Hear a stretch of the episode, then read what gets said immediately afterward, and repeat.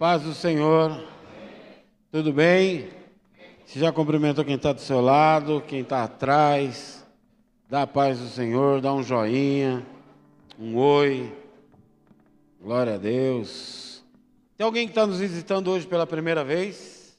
Posso te ver? Sejam bem-vindos, em nome de Jesus, seja bem-vindo ao pessoal lá atrás. Que Deus possa continuar falando com com o teu coração, que Deus continue falando contigo.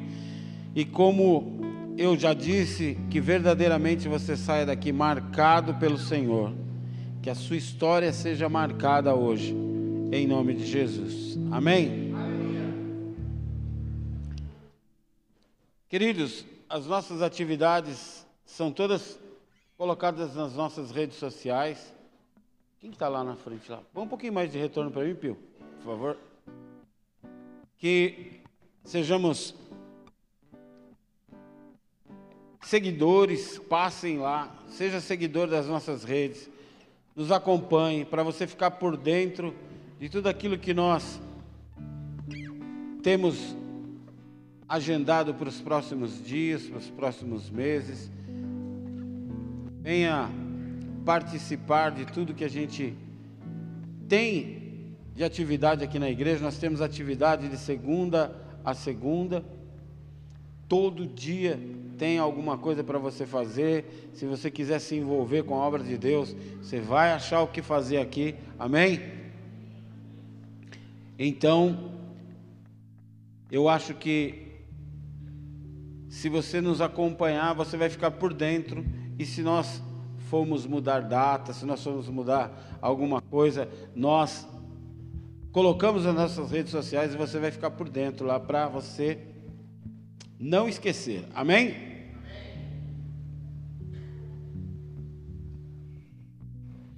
Quarta-feira nós temos oração na madrugada. Três horas da manhã nós fazemos uma live de oração, um monte virtual, pelo Instagram da pastora Adriana Miranda. Então, eu peço para vocês, entrem antes no inbox, coloca lá o seu pedido de oração, coloca lá uma porta de emprego, uma cura, às vezes não é nem para você, você entra lá e pede oração intercedendo pela vida de alguém, amém? Mas eu peço para você colocar antes, porque quando é uma, uma e meia da manhã, duas horas da manhã, eu pego o, o, o as mensagens, escrevo num caderno para ficar mais fácil para a gente orar depois. Amém? Porque se eu for acompanhar pelo Instagram, eu não consigo acompanhar olhando a mensagem e tal, vai ficar atrapalhado. Então, antes, entra lá. Teve gente ontem que colocou, foi ontem, colocou nove, nove e meia da noite já o pedido de oração. Amém? Então fica fácil para gente. E às seis da manhã, se você puder nos acompanhar às três da manhã na quarta-feira, às seis da manhã, de segunda a sexta, nós fazemos oração, agora com um propósito definido, que é pela nossa família, pela nossa vida financeira e pela nossa vida espiritual. Amém? Então, é claro que se você também tiver algum pedido e quiser colocar lá, a gente vai atender da mesma forma. Inclusive, eu queria pedir perdão que ontem, foi ontem que eu vacilei? Ó, Abel foi a primeira acusadora. Foi, pastor. Fez eu acordar às seis horas da manhã e o senhor não estava lá. Eu pus o trem do negócio lá para despertar, mas eu não, não me atentei no volume. Então ele despertou, mas despertou mudo e, e eu não acordei. Aí eu acordei, era 6h49. Aí eu Falei, puxa, eu fiquei muito chateado, porque já virou uma rotina eu encontrar com vocês. Inclusive, se você nos acompanha na oração e eu ainda não, não cumprimentei você pessoalmente, venha depois do culto me dar um abraço. E eu sei que tem 100, 110, 115 pessoas que nos acompanham na oração de manhã e acabam também, como eu, acostumando com esse, né, com o hábito de acordar cedo lá e quando não tem também fica, puxa, né? Hoje não tem. Aí a pastora falou assim: faz agora. Eu falei, mas amor, é um horário que a galera está indo trabalhar. E agora a pessoa já chegou no trabalho, então ela não vai poder ligar o celular, ela não vai poder acompanhar. Então perde todo sentido. Então me perdoem, eu me policio para isso não acontecer, mas somos humanos e às vezes a gente, né, vacila. Amém? Mas amanhã nós estamos lá, em nome de Jesus. Amém? Mais uma sem justificativa, daí é mandado embora. Oi? Mais uma é mandado embora. Caramba, mas não tive nenhuma advertência. Já vai logo para a rua. Vê que insensível. Pergunta onde ela estava. Do seu lado. Dormindo. Eu acordei com você eu falei, eu falei, vai agora, amor. Então, Você ama- falou que não, disse, então tá bom. amanhã, às 6 horas da manhã, eu te acordo, então. Tá bom? Ó, vocês vão ver, hein? Ele vai estar comigo lá. Dia 13, nós teremos culto do Flame às 19 horas. O Flame é um ministério da galera entre 12 e 17 anos. Então, se você está nessa faixa de idade, ou se você tem irmão, filho, sobrinho nessa faixa de idade, traga, deixe ele receber uma palavra de Deus em nome de Jesus. Amém? Dia 20, culto do Recri. Se você é empreendedor, empreendedora, se você é, pretende montar um negócio próprio, se você é profissional liberal, venha. Recri é rede cristã de empreendedorismo. Venha receber uma palavra de Deus para os seus negócios em nome de Jesus. Amém? E dia 27, cadê as mulheres? Culto de- das mulheres. É você que vai pregar? Culto das mulheres com a pastora. Venha, traga uma amiga, convide uma amiga para vir receber uma palavra de Deus em nome de Jesus. Posso Amém? falar? Pode falar quantas coisas você quiser. Ah, então tá. Inclusive, se quiser pregar, eu sento ali e você prega. Boa noite, meninas. Cadê as mulheres dessa igreja? Mais alto, vamos lá. Cadê as meninas dessa igreja? Uh! Glória a Deus. Então, dia 27. Que amor? Dia 27, nós vamos ter o nosso culto de mulheres. Mas eu vim aqui para já trazer uma notícia quentinha para vocês. Amém, meninas? Nós somos muito organizadas, às vezes quietinha, mas nós somos organizadas, né? Então, nós mulheres, nós vamos estar fazendo dia 17 de julho, nho, nho, 17 de junho, amém? Bem organizado. Não, amor, só esqueci. 17 de junho, nós vamos ter aqui o nosso segundo chá de mulheres. Amém? Amém, meninas? E vai ser muito top. Já está tudo uma- preparado, várias surpresas para vocês. Então já salva essa data. A gente já pode lançar a, a, a arte, vai ter sendo lançada lá na nossa rede social. Guarde essa data, dia 17 de junho. Amém? Nós vamos ter uma surpresa muito legal para vocês. Muito legal. Não vou falar agora, mas fala para a mulher que está do seu lado assim: a gente não pode faltar. Vai ser muito top, tá bom? Nós vamos soltando aos poucos as novidades. Mas a dia 17 de junho, às 14 horas, 16. 16 horas. Bem organizado. Você vai ter chá? Vai ter chá de homens? Fala, lindo. Não, vamos fazer café de homens. Ah. Nós vamos ter então dia 17. De quando, meninas? Às 16 horas, o nosso chá de mulheres com várias surpresas, tá bom? Então já salva essa data. É, daqui a pouco nós vamos passar os valores domingo para vocês, tá bom? Ainda a gente não consegue fazer tudo na faixa, mas a gente fez procurando fazer um preço bem acessível para que todos possam participar, tá bom, meninas? É isso. Obrigado. Os ministérios, alguns ministérios estão precisando de voluntários. Se você quer nos ajudar com a obra de Deus, se você quer se envolver com algumas atividades que nós temos na igreja, venha falar conosco no final do culto. Nós estamos precisando de gente na zeladoria, no AME, que é a galera que faz a comidinha para as crianças, no Ministério Infantil, na cantina e no áudio. Amém? assistência social está precisando de doação de alimentos para as cestas básicas que nós fazemos para abençoar algumas famílias e entidades que nós ajudamos.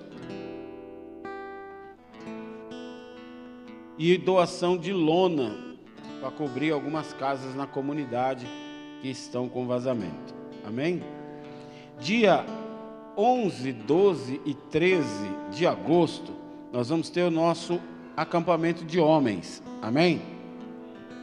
Olha a alegria dos homens, você viu? Chega a arrepiar. Só que eu quero falar uma coisa para vocês. Teve um monte de homem que deu o nome. Mas, cutuca um homem que está perto de você assim, ó. Fala, mas. O cara do sítio quer um faz-me rir, né?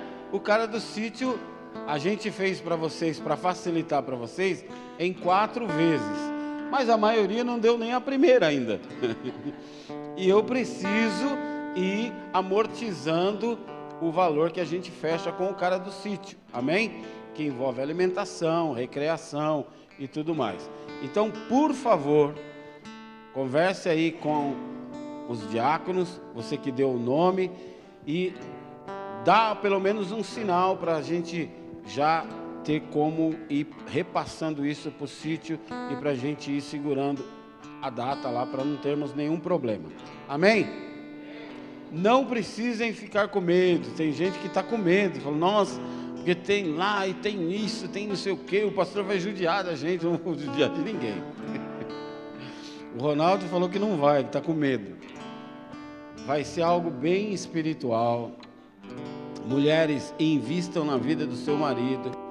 Amém? Ele vai voltar outro homem, renovado, restaurado, cheio da presença de Deus, em nome de Jesus.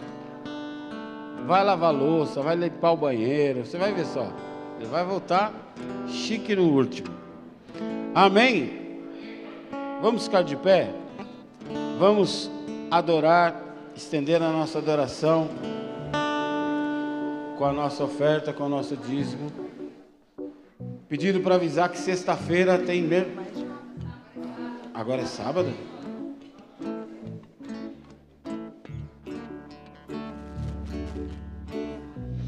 Agora, no sábado, mergulhando na palavra, mudou de data. Era sexta, agora passou aos sábados às 10 da manhã.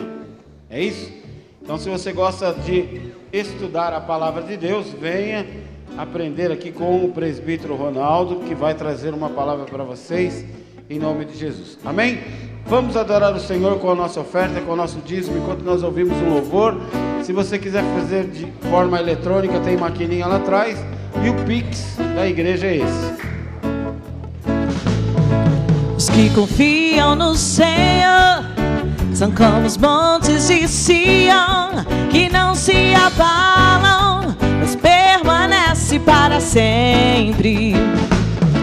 E como em volta de Jerusalém estão os montes, assim é o Senhor em volta do seu povo.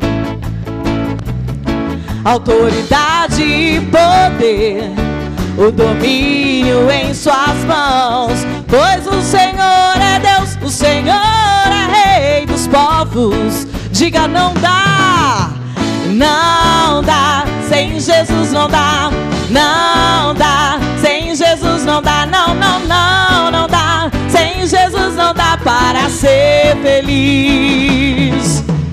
Não dá, não dá, sem Jesus não dá, não, não, não, não dá, sem Jesus não dá para ser feliz. Levante sua mão para cá. Pai, obrigado por tudo que o Senhor tem derramado sobre nós. Nós reconhecemos, Senhor, que toda provisão em nossas vidas vem do Senhor, vem das tuas mãos. Por isso, Pai, nós retribuímos com parte daquilo que o Senhor tem nos abençoado, para que o seu reino se expanda, para que mais vidas sejam alcançadas pelo teu amor, assim como um dia fomos alcançados, nós oramos e ofertamos para que outras vidas sejam alcançadas, casamentos restaurados, vidas libertas, em nome de Jesus, que o Senhor possa, Pai, multiplicar esses valores muitas vezes mais, em nome de Jesus. Toca cada mão aqui levantada, que nós venhamos experimentar o Teu toque, aprendermos a administrar as nossas finanças segundo a Tua vontade, em nome de Jesus. Amém e amém.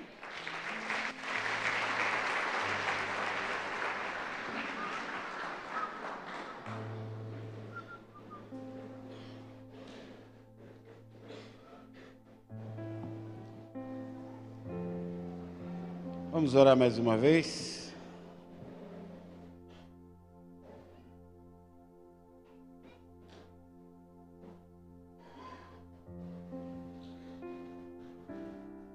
Feche teus olhos, se você puder.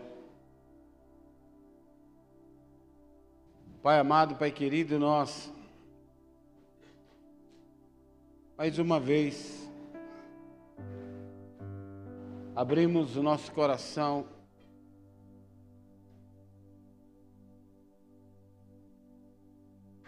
Abrimos nossa vida para ser ministrada por Ti, pela Tua palavra, para recebermos algo do alto, algo do Teu trono, e que o Senhor venha, Pai, nos lapidar, nos tornar mais parecidos contigo, para que nós aprendamos, Senhor, o propósito da nossa vida na terra, em nome de Cristo Jesus. Amém. Amém?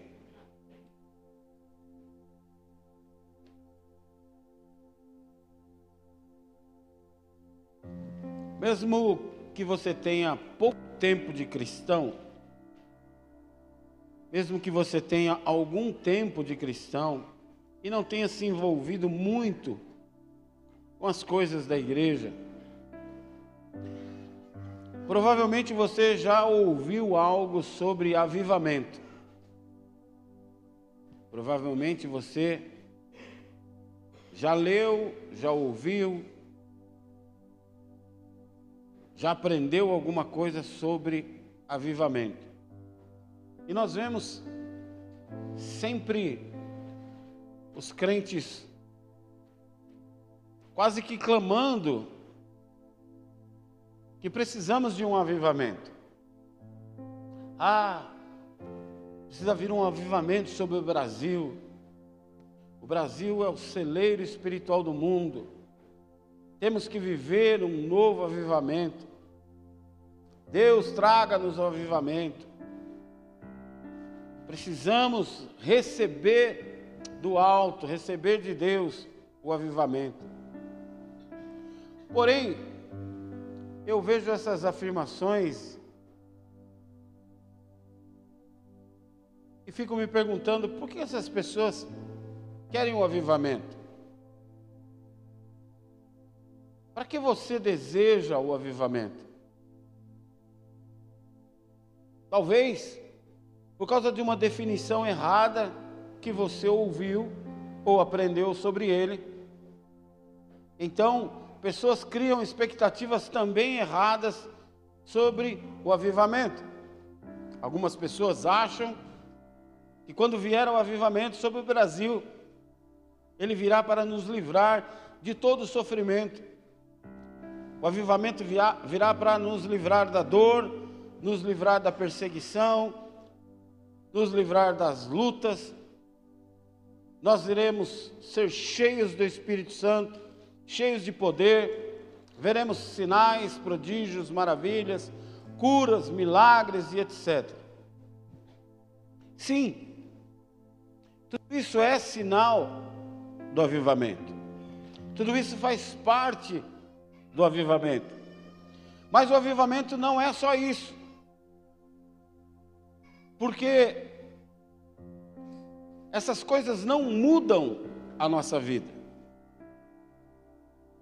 Essas coisas não mudam o nosso caráter. Essas coisas não mudam a nossa vida com Deus. Muitas pessoas, inclusive, estão fora da igreja por serem vítimas das suas próprias falsas expectativas, quando não foram alcançadas como elas esperavam dentro da igreja.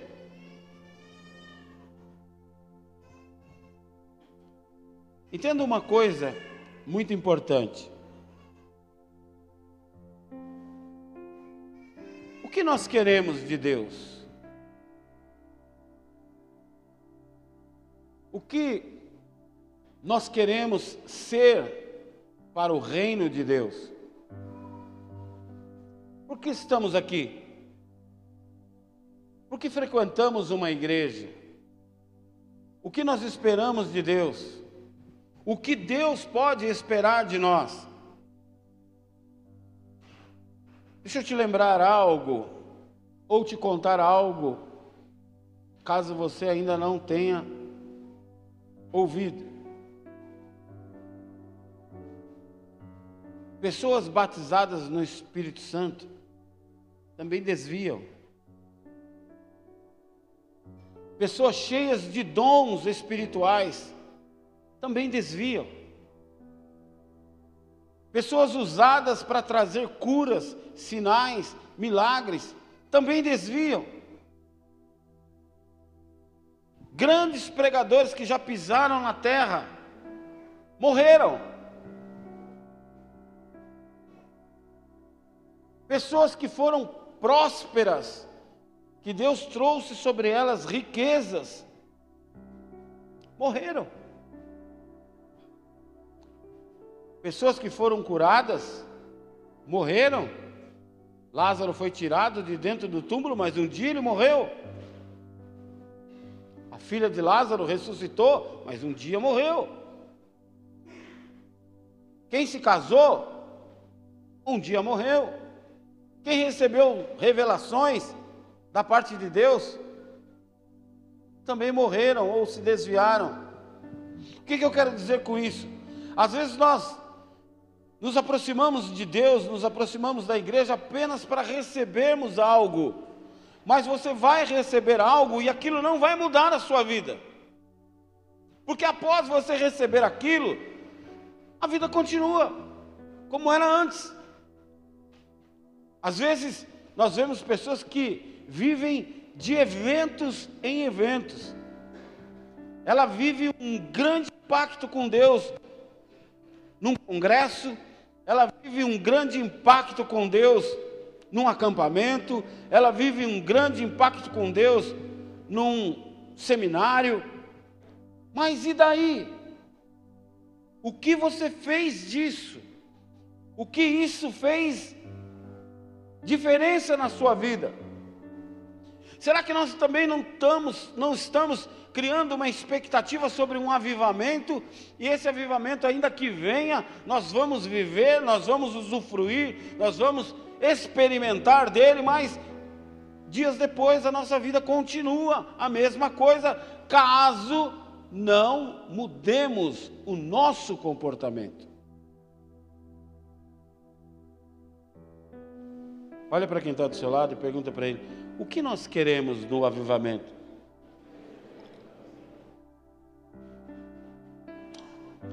Primeiro, nós precisamos entender o que é avivamento. Avivar é trazer de volta à vida aquilo que havia morrido. Algo que está morrendo ou que já morreu é o que precisa de avivamento. Amém? Algo que precisa tornar a viver. Sempre que Deus vê você vai ver isso na Bíblia. Sempre que Deus viu, sempre que Deus vê o seu povo morrendo, ele vem com um avivamento no meio do povo. Ele levanta um profeta, ele levanta profetiza, ele levanta um homem, uma mulher de Deus, uma família de Deus, um acontecimento de Deus, para trazer sobre o povo um avivamento. Amém? Você vai ver isso várias vezes na Bíblia acontecendo. Porém, a Bíblia também nos diz que Deus não faz nada sem antes falar com seus profetas. Amém? Vocês estão aí? Amós capítulo 3, verso 7. Pastor, tem esse negócio na Bíblia? Amós? Tem. Tem um livro chamado do profeta Amós, um dos profetas menores. Ele diz: Certamente o Senhor, o soberano, não faz coisa alguma sem revelar o seu plano aos seus servos, os profetas. Amém? Pois eu estou aqui nesta noite, na qualidade de profeta de Deus, para te dizer: identifique o que está morrendo na sua vida, ou ainda o que já morreu já há algum tempo, pois Deus hoje quer ressuscitar e trazer de volta a vida. Amém? É a saúde? Deus pode trazer de volta. São as suas finanças? Deus pode trazer de volta. É o amor à palavra? Deus pode trazer de volta. É a adoração a Deus? Ele pode trazer de volta. É a humildade que você perdeu? Ele pode trazer de volta. É o seu amor ao próximo? Ele pode trazer de volta. É a fidelidade a Deus, é a sua obediência a Deus. Não importa o que seja, Deus pode trazer de volta aquilo que morreu ou está morrendo na sua vida. O que morreu dentro de você? Outro dia eu vi um estudo na internet que dizia, um médico dizia, que as nossas células começam a morrer, ou seja, eu e você começamos a morrer a partir dos 25 anos de idade. Eu falei, caramba, eu já estou bastante morrido. Eu acho que já morreu bastante coisa em mim aqui. Porque já faz 30 anos que eu estou morrendo. Espiritualmente? Às vezes a gente tem cinco anos de cristão, mas já faz quatro que nós estamos morrendo. Às vezes a gente tem um ano de cristão, mas já faz seis meses que nós estamos morrendo. Que nós estamos permitindo que coisas vão morrendo em nossas vidas. Não importa o que esteja morrendo ou o que já morreu na sua vida. Profetize nesta noite sobre ela. Clame, clame a presença de Deus. Ressuscite isso, para que você possa viver o seu propósito de Deus na terra. Pode ser que seja propósito de Deus que eu seja rico.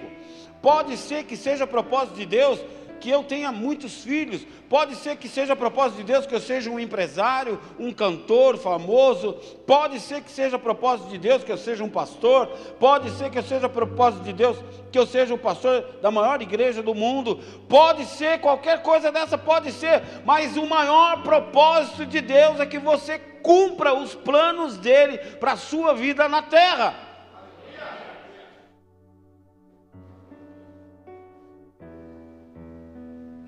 Ezequiel capítulo 37, do verso 1 ao verso 10, a Bíblia diz: A mão do Senhor estava sobre mim, e por seu espírito, ele me levou a um vale cheio de ossos. Ele me levou de um lado ao outro. Eu pude ver que era enorme o número dos ossos no vale, e que os ossos estavam muito secos. Então ele me perguntou: Filho do homem, estes ossos poderão tornar a viver? Então eu respondi: Ó oh, soberano Senhor, só tu sabes. Ele então me disse: Profetize a estes ossos e diga-lhes: Ossos secos, ouçam a palavra de Deus. Assim diz o soberano, o Senhor, a estes ossos: farei um espírito entrar em vocês, e vocês terão vida. Porei tendões em vocês, farei aparecer carne sobre vocês, os cobrirei com pele, porei um espírito em vocês, e vocês terão vida.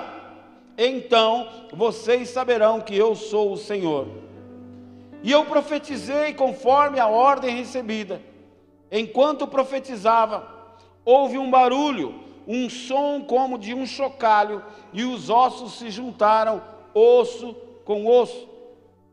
Olhei, e os ossos foram cobertos de tendões e de carne, depois de pele, mas não havia espírito neles.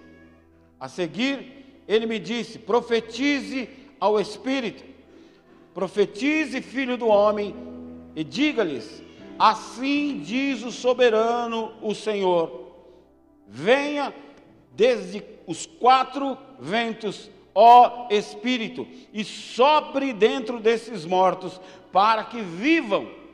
Profetizei conforme a ordem recebida, e o Espírito entrou neles, e eles receberam vida e se puseram de pé, e era um enorme exército. Amém?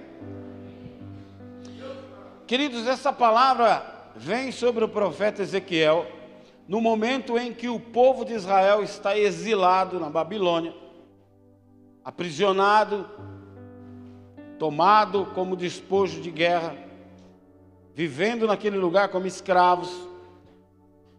E essa condição de pressão, de tensão, de escravidão, faz com que o povo de Israel comece a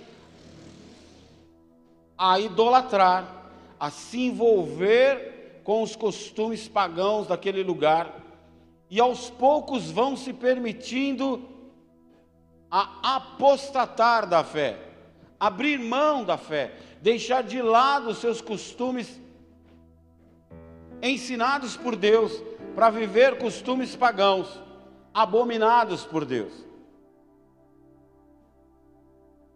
Começam a permitir que coisas essenciais para suas vidas, a base do que eles aprenderam, o alicerce do que eles aprenderam, o sustento da sua fé, os princípios rudimentares de tudo que os sustentava como povo de Deus, começam a morrer. E coisas vão morrendo dentro dos seus corações. Então Deus levanta um profeta, que através do Espírito Santo é levado a um vale. Queridos, imagine um vale, imagine um, um lugar de relevo baixo, cheio de ossos. Ossos a Bíblia diz muito secos. Pastor, por que muito secos? Porque o osso muito seco faz tempo que o corpo morreu. Tudo que era de carne já foi consumido. Ele está seco, não tem mais nada para ser comido, não tem mais nada para ser consumido. Faz tempo que ele morreu. Faz tempo que ele está ali naquela condição. Então, eu gosto, uma coisa que eu gosto dessa visão de ossos, dessa visão de caveira. Um dia eu vi uma pessoa falando: Ah, vocês tatuam caveira. Caveira representa a morte. Depende do seu ponto de vista. Caveira pode representar pé de igualdade. Quando você vê um vale cheio de ossos, você não sabe quem é mulher, quem é homem, quem é rico, quem é pobre, quem é branco, quem é negro, qual é a raça, quem é patrão, quem era empregado, quem era chefe, quem mandava, quem obedecia, são todos iguais. Estão todos ali cheirando morte.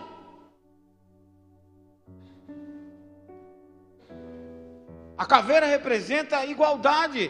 Todos ali estão dependentes de Deus.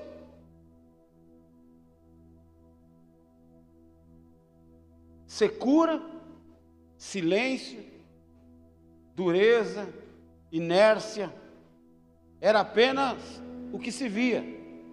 É o que nós vemos num cemitério, por exemplo. Você nunca vê alguém andando no cemitério cantando, todo feliz, pulando, igual criança. Já viu criança não sabe andar sossegado, né? Criança. Caramba, para, meu. Eles não conseguem, parece que tem pulga na cueca. Eles andam pulando, andam dançando. Andam. Você não vê uma pessoa assim no cemitério. No cemitério está todo mundo de cabisbaixo, quietinho. Parece que não quer acordar o morto, né?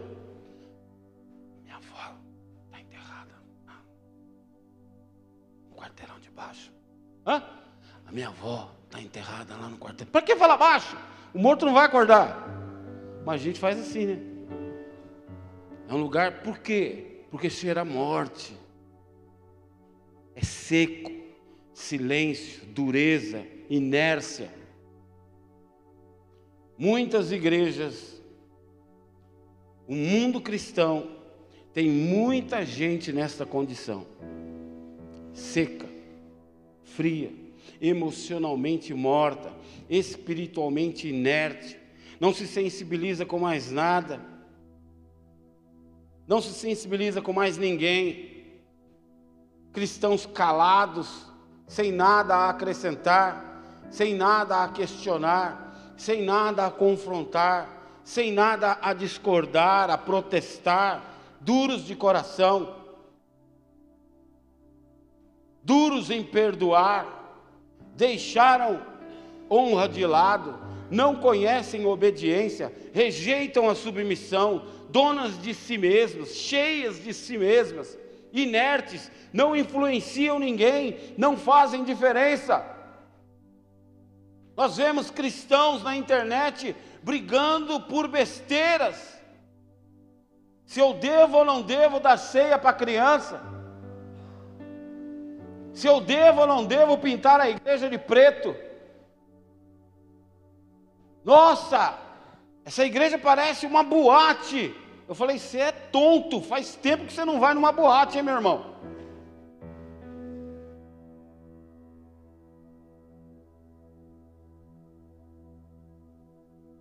Ficam discutindo a morte da bezerra, coisas que não acrescentam, quando deveriam gastar o seu tempo, quando deveriam gastar o seu precioso tempo que não volta atrás, falando da cruz, falando do sangue derramado, falando da conversão, falando do pecado, falando que se você não se converter, você vai para o inferno. Aí alguém pergunta para um pastor influente: o homossexual vai para o inferno ou não? Ah, veja bem, olha, depende do ponto de vista. Existe uma coisa que a gente precisa entender: um pastor dar o ponto de vista dele é a maior fria que ele entra, porque ele pode ser criticado de todos os lados. Agora, se eu falar o que está escrito aqui, vai reclamar para quem escreveu, não fui eu que escrevi. Eu só estou lendo o que está escrito aqui.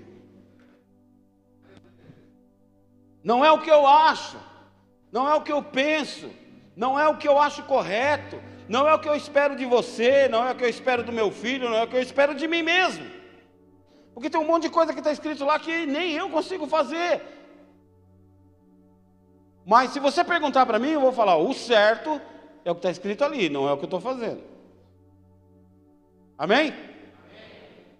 Mas nós não vemos mais isso.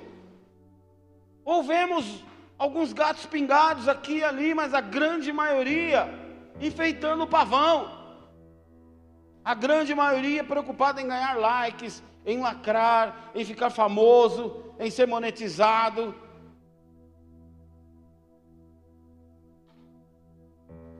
Não influenciam. Esses sintomas de morte nos mostram a realidade que muita gente que se diz cristã está vivendo.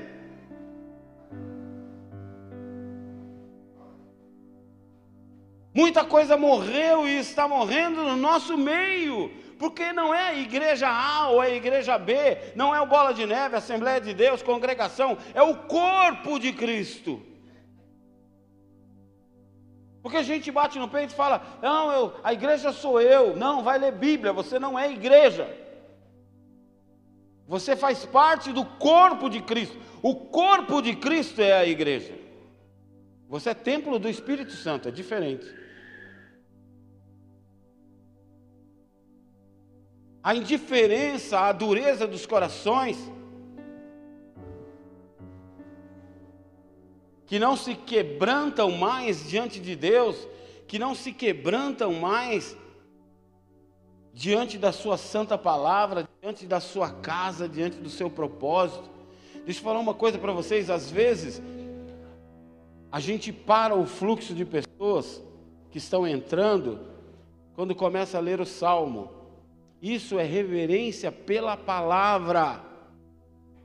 Está sendo lido a palavra que Deus escreveu, a santa palavra, aquilo que nos liberta.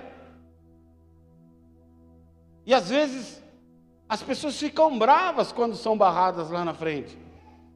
Se você for barrado e o obreiro for mal educado com você, pode vir falar comigo. Mas se ele for educado e falar, irmão, só um tempinho que está lendo a palavra, daqui a pouco a gente libera para você entrar. Amém. Espero sim. É reverência. Nós vemos na internet pessoas urinando na Bíblia, abre uma Bíblia do chão e urina sobre ela,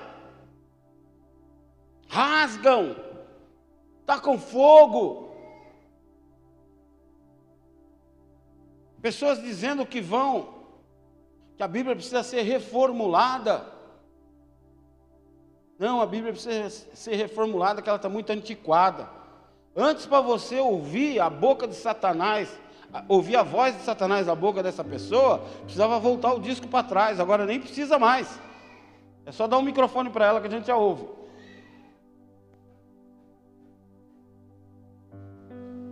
Quando Deus pergunta ao profeta se era possível mudar o quadro daquela situação, reverter aquela situação, o profeta imediatamente responde: só o Senhor sabe disso. O que ele está dizendo? Se o Senhor disser claro, é claro que pode.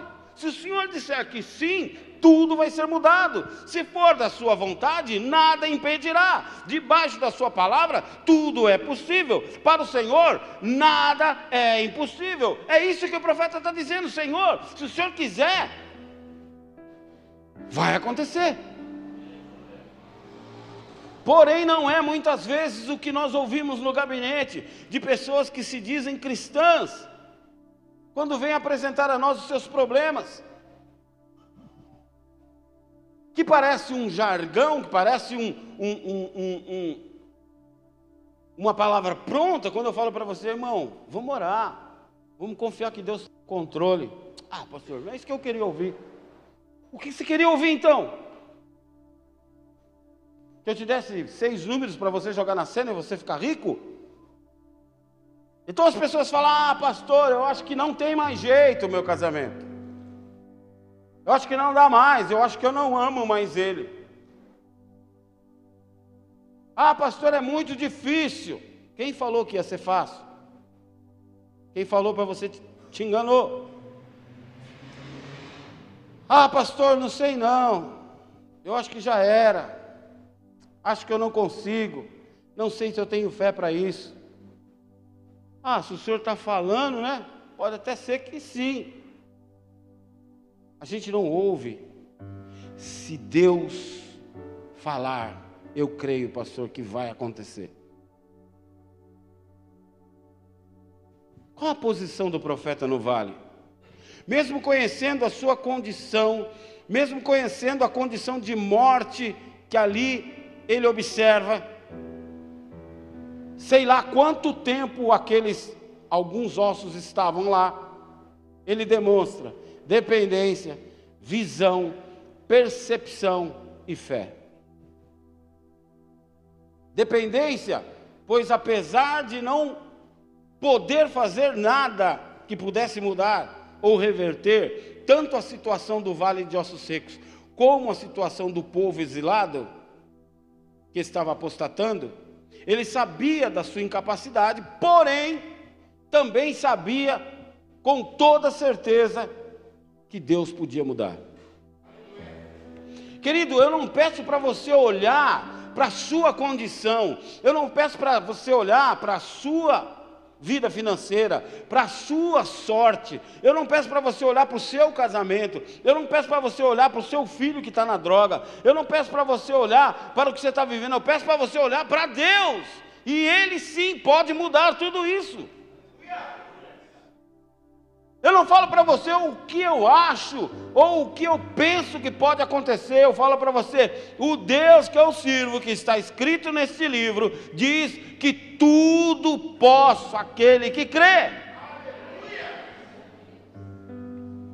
Ele tem visão, ou visão para observar o que Deus mostra e não aceitar o que ele vê não se conformar com o que os olhos deles, dele vê, com aquela condição de perda, aquela condição de morte, aquela condição de derrota, que muitas vezes é a única coisa que a gente consegue ver. Ah, pastor, não dá, não tem mais jeito. O médico falou que ela está desenganada, que ela tem poucas horas, tem poucos dias.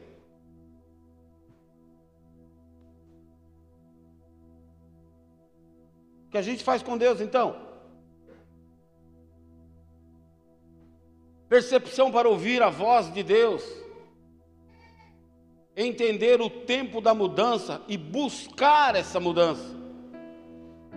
Que tem muito crente também que entende a voz de Deus, entende o tempo de mudança, aí senta fala: agora Deus vai fazer. Não, eu preciso me mexer, eu preciso me mover, eu preciso buscar, eu preciso de encontro à promessa de Deus. Eu preciso fazer a minha parte. Deus tirou Lázaro de dentro da túmula com vida, quatro dias morto, já cheirando mal. Mas ele teve que chamar você e falar: tira aquela pedra dali. Por quê? Porque tirar a pedra, eu e você tira. É bico. Junta meia dúzia de homens, nós arrasta essa pedra para lá. Mas tirar o morto lá de dentro, só ele. Tem coisa que é Deus que vai fazer, mas tem coisa que é você que tem que fazer. Fé para obedecer e decretar uma palavra de mudança na sua vida. Tem crente que só murmura. Fala, irmão, como é que tá? Estamos na luta, né, irmão? Estamos no deserto. O cara parece um cacto.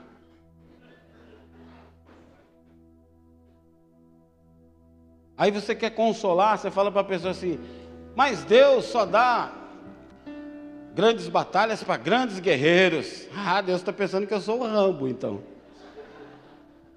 Só reclama, meu irmão, nada tá bom. Acho que vai chegar no céu e vai ficar assim. Ó. Nossa, só isso? Nossa, que chato, mano. Fé para obedecer e decretar palavra de mudança. Não é positivismo, é profetizar. Profetizar. Meu casamento é uma bênção. Meu casamento está uma bênção.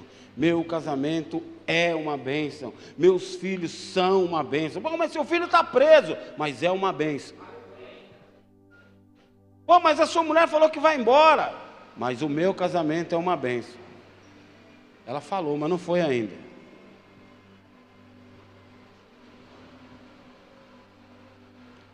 Fé para decretar transformação, renovação, restauração, avivamento sobre tudo que estiver morto. Fala para quem está do seu lado aí, dá uma chacoalhada nele que está dormindo aí. Como você tem reagido diante daquilo que tem morrido dentro de você?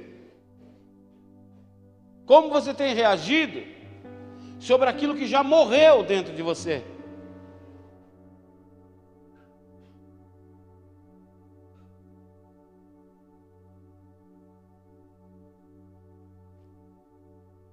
Você tem confiado e dependido de Deus? Ou você tem confiado e dependido na força do seu braço? Você tem tido visão para, apesar de ver o que você está vendo, não aceitar e profetizar a mudança?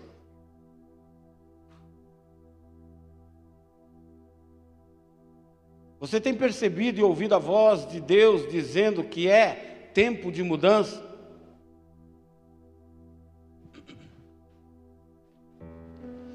Você chega para uma pessoa viciada, seja em comida ou em droga, e você fala para ela: você precisa parar. Ele fala o quê? Eu não consigo. Então, se nós pegássemos todo mundo que já teve problema com obesidade e ninguém conseguiu mudar, se nós pegássemos todo mundo que teve problema com droga e ninguém conseguiu se libertar, mas não é a realidade. Você vai pegar um cara que já teve 180 quilos, que virou atleta. Você vai pegar pessoas que ficaram drogadas e foram internadas diversas vezes em clínicas de recuperação e um dia deu um basta e saiu. Então é possível. Se ele conseguiu, ele não é super-homem, ele não é diferente de você, você também vai conseguir. Eu já fiz dois casamentos, dois, de pessoas que já haviam se separado no papel e casaram-se de novo. Com a mesma pessoa. Quando chegaram para nós, falaram, pastor, impossível. Eu já separei dela no papel.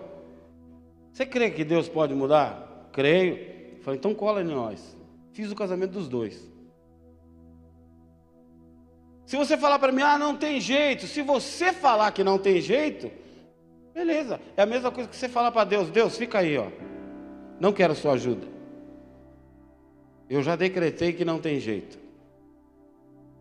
Agora, se você falar assim, olha, pastor, se Deus botar a mão, eu creio que o negócio pode mudar. Aí Deus fala: opa, só isso que eu queria ouvir. Deixa agora comigo.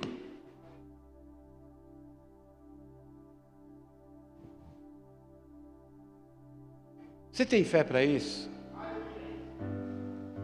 Então profetize. Profetize sobre tudo que está morto na tua vida, sobre tudo que está morrendo na sua vida, até mesmo a sua vontade de viver. Tem gente que já perdeu até a vontade de vencer. Falta dois metros para você cruzar a linha de chegada. Ah, ah não, vou não. Não quero mais me decepcionar. Quando o profeta abre a sua boca, coisas acontecem. Tem profeta aí? Quando o profeta abre a sua boca, coisas acontecem. Sabe o que a Bíblia diz?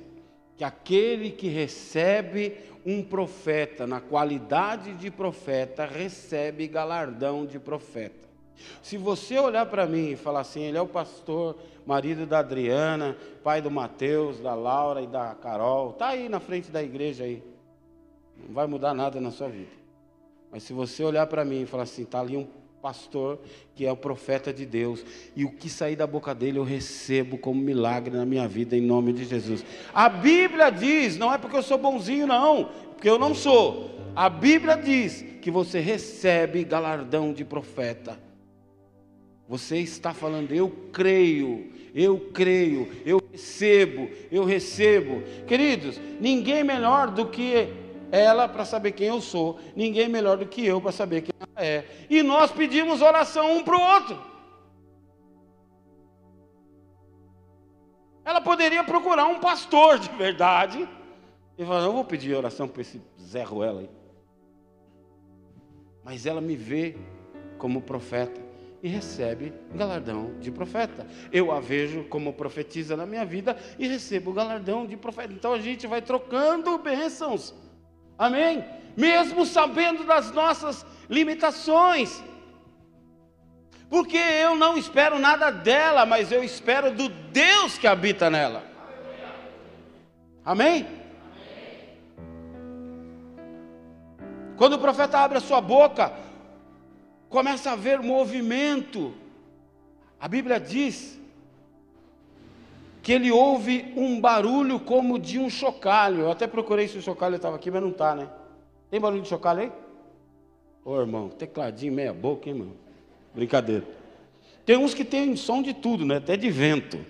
Não tem aí? Ó. Oh. Tem, o cara fica regulando o bagulho, tá vendo? Ó, tem até a foto do bagulho ali, ó, no negócio. Tem bateria. Nós tem até. Só, irmão. Daqui a pouco ele acha. A Bíblia diz que começa o profeta a ouvir barulho, como de chocalho.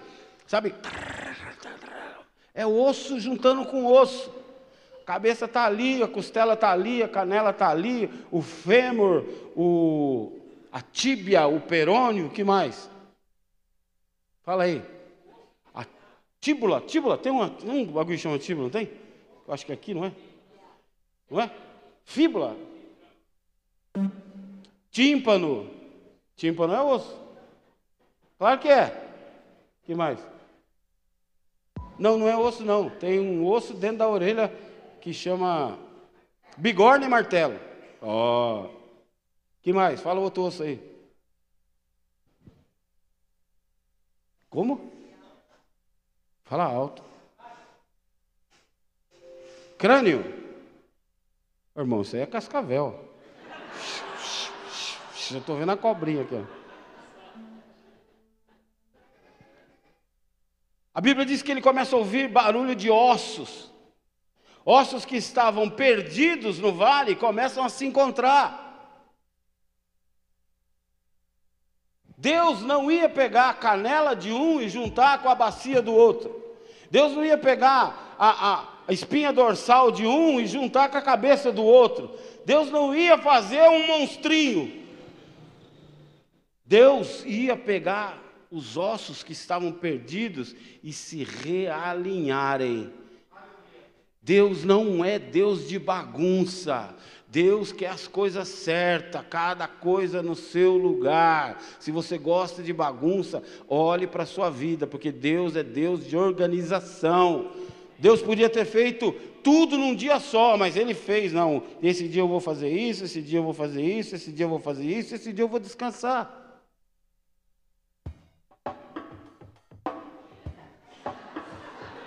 Eu acho que ele não ouviu o que eu pedi.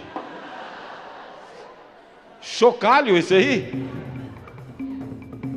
Não, grava isso, irmão. Eu nunca vi um chocalho desse.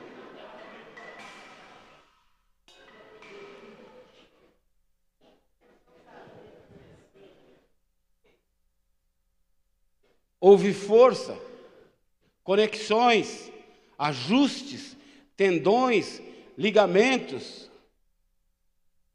Tendão serve justamente para ligar uma parte à outra. Ligar. Parece óbvio, a pastora fica me zoando aí, né?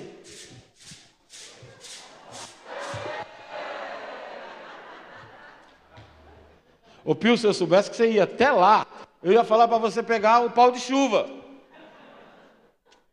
É ele que faria o som mais perfeito. É uma cascavel, né?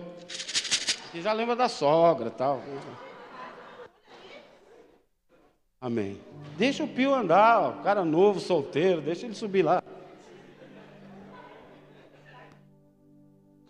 Parece óbvio, mas Deus coloca tendões. Existem coisas que você precisa se ligar, ligar a alguém. Tem casal, meu irmão, que não é ligado não é casado, só vive junto, só paga conta junto, mas não tem tendão. O tendão serve para um tensionar o outro, um ajudar o outro, um segurar o outro, um apoiar o outro. Tem crente que acha que consegue viver sozinho.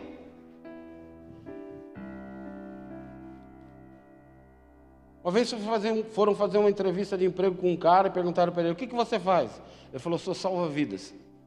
Ele falou: e Você é um bom salva-vidas? Ele falou: Acho que eu sou o melhor, porque na praia que eu trabalho nunca houve um afogamento. Você trabalha na praia da ilha deserta, lá que não mora ninguém. Pô, mas não mora ninguém? Ele falou: Mas nunca ninguém afogou.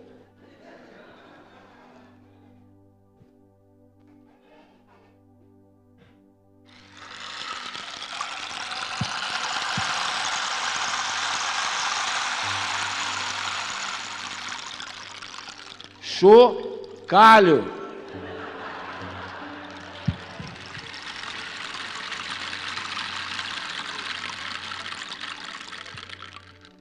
Fecha o olho agora. Imagine os ossos se juntando.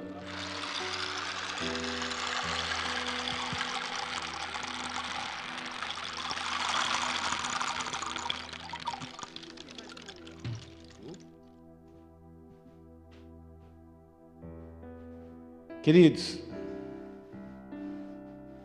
ajustes, conexões, tendões, ligamentos começam a unir e firmar partes antes separadas uma da outra. Às vezes a gente acha que a gente não precisa do irmão do lado. Às vezes a gente acha que consegue tudo sozinho. Eu posso esconder coisas da minha esposa, eu posso esconder coisas do meu esposo, que eu posso esconder algo de Deus. Eu preciso de conexões, eu preciso de amizade. Mesmo que eu seja um milionário, eu não consigo construir uma casa. Eu não sou pedreiro, eu vou ter que pagar para um pedreiro. Mesmo que eu seja pedreiro, eu não sei fazer o encanamento. Mesmo que eu seja pedreiro e entenda de encanamento, eu vou precisar de um eletricista e assim por diante. Eu nunca sei tudo sozinho. Eu preciso de conexões. Fala para quem está do seu lado, eu preciso de você. A Bíblia diz que houve cobertura, pele sobre a carne, pele sobre o corpo, revestimento nasce músculos, força para resistir, pele, cobertura espiritual. Eu preciso de cobertura espiritual. Cuida, cuidado com pastores que você ouve na internet, que você não sabe quem é, de onde vem, para onde vai, como nasceu, como se formou. Quem é a sua cobertura? Quem é o seu mentor? Ninguém caminha sozinho no reino, meu irmão. Jesus, o único que poderia estar sozinho, chamou a galera para ficar com ele. Ele está nos ensinando, não ande sozinho. Lá em Gênesis, Deus fala: não é bom que o homem viva só. Farei para ele uma ajudadora, alguém que vai trazer ligação,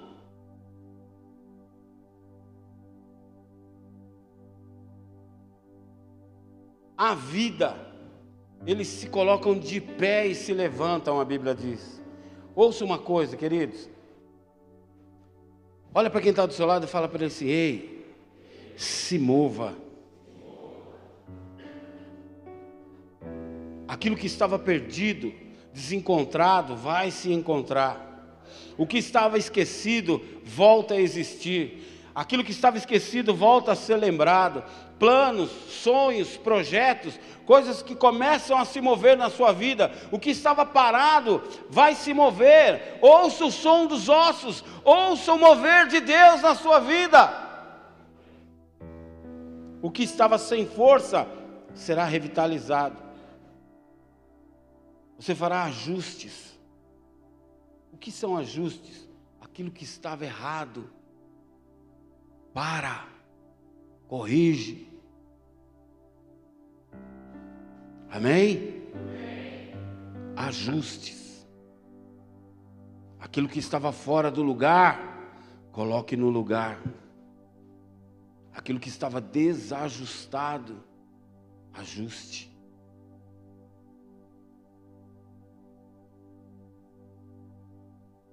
Conexões, eu preciso me conectar a lugares, eu preciso me conectar a pessoas, eu preciso me conectar.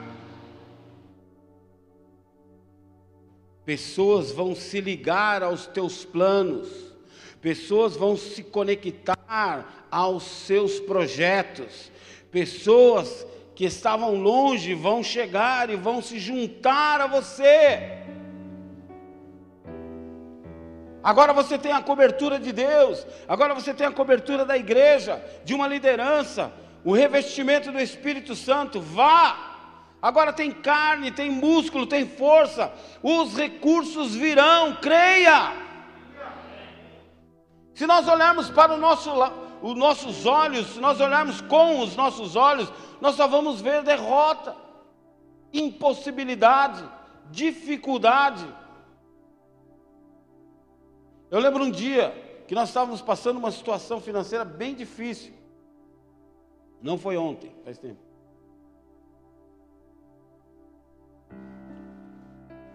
E a nossa casa estava parada, a construção. Não conseguimos recursos para avançar. Um dia a pastora chegou para mim na cozinha e falou assim: Senta aí. Deus deu uma estratégia para a gente virar um dinheiro. Eu falei, o quê? Nós vamos montar um lava rápido. Eu falei, isso é louco. Tem dinheiro para comprar um tijolo, nós vamos montar um lava rápido. Precisa comprar aspirador, precisa comprar a, a, a compressor de, de jato d'água, precisa comprar os produtos, precisa comprar, alugar um lugar, precisa. Não, nós vamos fazer aqui, no nosso quintal. Eu falei, ficou louca mesmo. Como? Aí ela começou a dar as ideias, que não veio dela. Deus falou com ela. Amém? Ouça o profeta e você recebe galardão de profeta. Ó, a gente precisa disso, disso, disso, disso e disso. O meu irmão, eu acho que ele tem um aspirador lá. falei, seu irmão, mala, mó chato, não vai arrumar. Vamos falar com ele. Você tem um aspirador? Tenho, não estou usando, pode vir buscar. Não perguntou nem para quê. A minha irmã tem uma VAP, ela não usa. Sentado ali na cozinha, em 10 minutos resolvemos tudo. Peguei, você tem uma VAP aí? Você não empresta para nós? Para quê? Estou querendo montar um lava rápido aqui em casa. Ela riu e falou: pode vir buscar. Dois. Falei, e os bagulho, os produtos? Catei o carro e saí para a rua. Fui num lava rápido, bem longe da minha casa. Entrei. Quem que gosta de concorrência? Ninguém. Gosta? Tudo bem, meu amigo? Boa tarde. Nunca vi mais gordo, mais magro. Mas Deus falou com ela. Ô amigo, tudo bem? Ó, oh, eu queria montar um lavar rápido. O que, que eu preciso aí dos produtos que você usa aí? Ó, oh, você precisa disso, você precisa disso, você precisa disso, precisa disso. É caro? Não, não é caro não. Ó, tem aqui ó, cartão de um cara, você liga para ele, ele entrega o produto lá na sua casa. Tá bom. Mas não tinha dinheiro. Quando eu falo não tinha dinheiro, não tinha dinheiro mesmo. Espera aí, cheguei. catou uns vidros, uns potes de plástico. Foi dividindo o que ele tinha. Me deu pretinho, me deu shampoo, me deu silicone, me deu produto para passar aqui, para passar ali, me explicou. Ah, isso aqui você usa assim, isso aqui você usa assado. Aí sabe aquele papel que põe no, no chão do carro? Pegou um monte assim, ó, embrulhou. Tó, leva lá, dá para você começar o trampo. Dá, dá para você lavar uns 50 carros aí. Nunca vi o cara. Voltei para casa. Falei, amor, agora vamos fazer o seguinte. Pega a máquina. Máquina de escrever. Você nem sabe o que é isso, né? Era computador já? Pegamos um computador então. Fizemos lá um, uma folha de A4 com o endereço da nossa casa, dividido em várias assim, ó. quadradinhos. Aí eu fui na Câmara Municipal em Mogi das Cruzes, tem lá a sala dos vereadores. Eu fui lá no vereador João. Ô amigão, dá para você tirar umas cópias aqui para mim? tirou 10. Fui no outro, do outro lado. Dá para você tirar umas cópias para mim? Dá para você tirar umas cópias para mim? Dá para você tirar umas cópias para mim? Saí de lá com um monte, piquei tudo em quadradinho, catei as crianças. Falei, agora vocês vão sair nos quarteirão aí, vai entregar nas casas, na caixa de correio.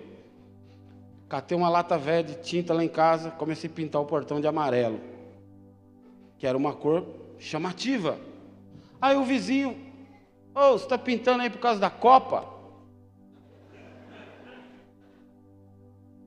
Que era perto da Copa. Aí eu falei, não, eu vou montar um lava rápido aqui. Ô, oh, da hora. Você lava ônibus? Não sei, deixa eu perguntar para a gerente.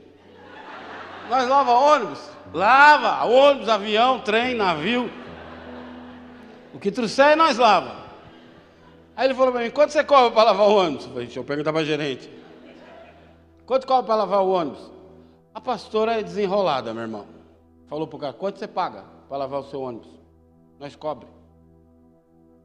Aí eu vou supor, o cara falou, 200 pau. Eu falei, eu cobro 180, nós faz. O cara falou, tá bom, vou trazer um ônibus aí. Eu falei, como é que nós vamos lavar um ônibus agora? Colou o busão lá. Um busão, meu irmão, um busão. Não é micro, não, um busão. Catei uma escada, catei ela e o meu sobrinho, o Matheus, joguei para dentro do busão com o aspirador. Falei, vocês vão limpando aí por dentro que eu vou lavando por fora. Queridos, foi que nem o maná. Ele veio, sustentou, terminamos a casa e do nada o lava rápido acabou, parou. Do mesmo jeito que a gente começou, a gente terminou. Deus veio, derramou a provisão, pronto, vocês precisavam estar aqui, vamos tocar o barco. Queridos, Deus é Deus. Quando você está ligado em Deus, Deus te dá ideia, Deus te dá criatividade, Deus te dá o recurso. Se não der para abrir o mar, Ele faz você andar em cima das águas. Ele vai dar uma providência. Aplauda Jesus.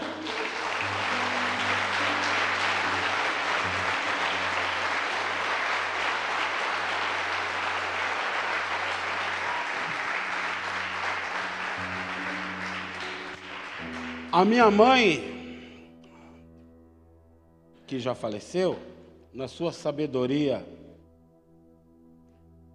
cabocla, dizia assim: Deus arranca os dentes, mas alarga a garganta. Se você perdeu o dente, meu irmão, Deus vai largar a garganta. Deus vai sempre ter uma forma de resolver o seu problema. Amém? Avivamento, fala para quem está do seu lado, não acontece de uma vez, é um processo.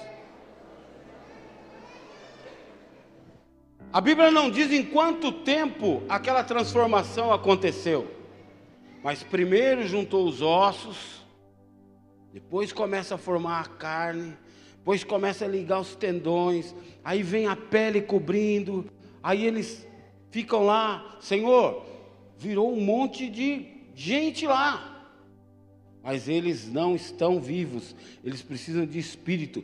Profetize o espírito sobre eles. Aí o profeta vem, profetiza o espírito. Aí a Bíblia diz que eles se põem de pé e formam um exército. É um processo. Não atropele as coisas de Deus. Deus tem o tempo certo para cada processo para cada coisa, para cada momento. O que ele não faz é largar a coisa na metade. O que nós fazemos é atrapalhar o processo de Deus. Então não atrapalhe, deixe Deus concluir o que ele começou. É uma fase por Deus, por vez, uma coisa por, por vez. Fala para quem está do seu lado, tenha calma e sabedoria. Deus já está se movendo, amém? A Bíblia diz que Deus sopra e manda dos quatro cantos o seu espírito. Feche os teus olhos.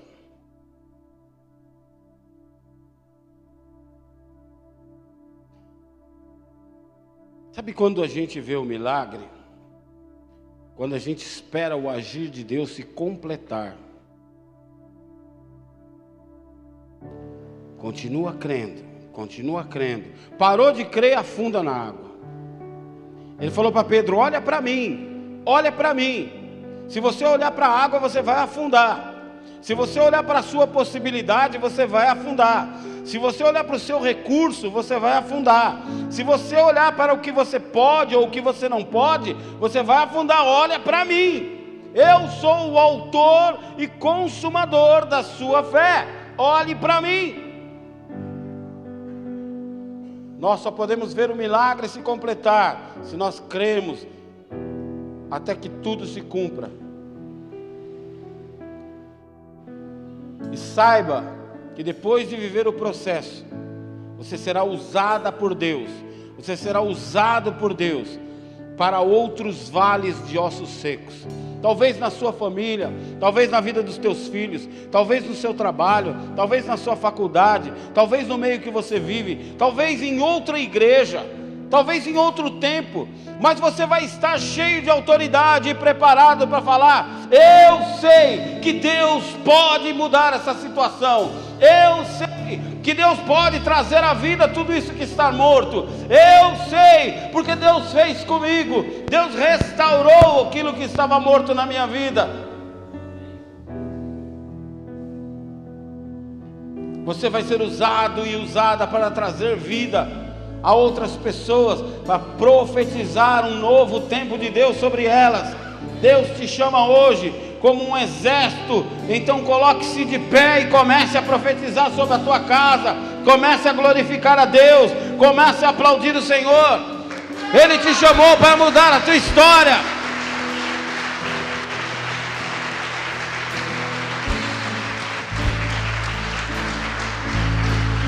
O que posso ver?